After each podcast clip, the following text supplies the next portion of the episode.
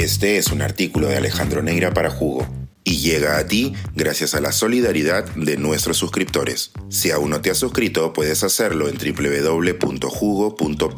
Ahora puedes suscribirte desde 3 dólares al mes.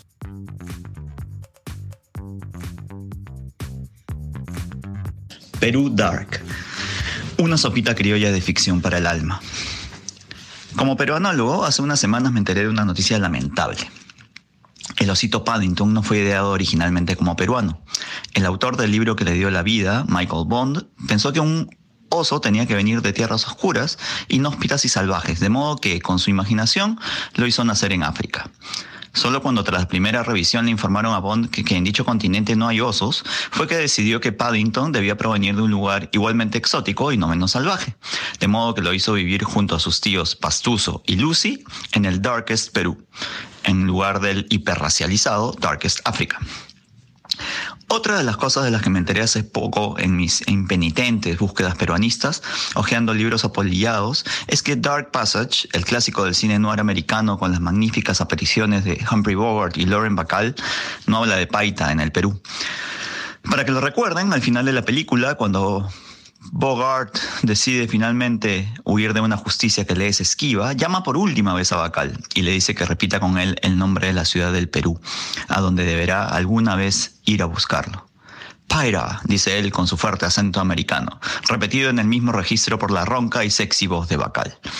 Pues en la novela de David Goodies la escena final es similar.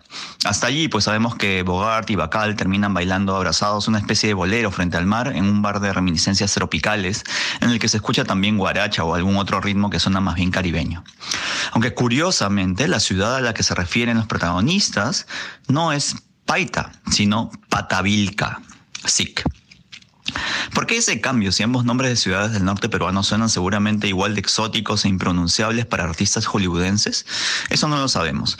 Lo que sí se conoce es que Ernest Hemingway desembarcó alguna vez en Paita y de ahí fue a Cabo Blanco, lugar de moda entre socialites que buscaban pescar merlines blancos de dimensiones legendarias. Que se sepa no llegó nunca a Pativilca, ni a Patavilca, dicho sea de paso, aunque sí a Lima, y más precisamente a los salones del Hotel Bolívar, donde según el mito ostenta el récord del extranjero que más pisco sours catedral bebió en su bar. Otro que llegó documentadamente al Perú y debió haber sucumbido al pisco fue Herman Melville.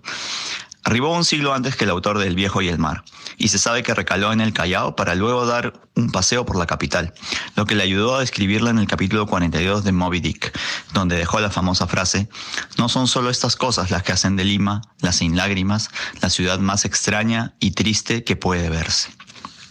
Melville también escribió Benito Sereno, una historia con alcances reales en las que se describe el traslado de esclavos requeridos para las faenas agrícolas hacia Lima y Sudamérica en el siglo XIX, así como la extraña relación que existe entre Sereno, el capitán de la nave Santo Domingo, y su fiel ayudante negro Babo. Además, como buen marinero aficionado a las espirituosas, Melville advirtió los peligros del consumo de nuestra bebida en su cuento La isla de Norfolk y la viuda chola, del libro Las Encantadas, en el cual atribuye al pisco consecuencias nefastas a su consumo, aunque también la posibilidad de tomar decisiones valientes, aunque poco lúcidas, que es probablemente lo que sea la valentía finalmente, como animar a alguien a lanzarse al mar para salvar a una peruana viuda con aparentes deseos suicidas. Hay muchas otras historias dark en el Perú literario, aunque también hay relacionadas con el oro, riquezas y aventuras inspiradas en las leyendas que evocan nuestro pasado histórico. De eso no queda duda. Y no tiene que ver únicamente con el triste cielo limeño, con la oscura profundidad de nuestra Amazonía, ni con bebidas espirituosas. En estos momentos en que las noticias de una nueva y absurda guerra en el mundo, la, la inseguridad ciudadana, la política, la economía y hasta el fútbol nos hacen pasar por un estado dark, mejor buscar alivio en las historias de ficción. Al menos sabemos que esas terminan sencillamente con un punto final. Para no terminar tan dark, es bueno saber que justamente hablando de libros, hace unos pocos días se aprobó la nueva ley del libro, que incluye exoneraciones, pero sobre todo medidas que apuntan al fortalecimiento del ecosistema del libro y al fomento de la lectura. Bien por este paso del Ministerio de Cultura y por todos quienes creemos en el poder transformador de los libros. Pensemos en los nuevos lectores y que ellos sean nuestro verdadero punto final.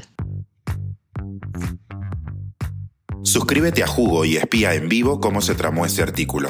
Nuestros suscriptores pueden entrar por Zoom a nuestras nutritivas y divertidas reuniones editoriales. Suscríbete en www.jugo.pe.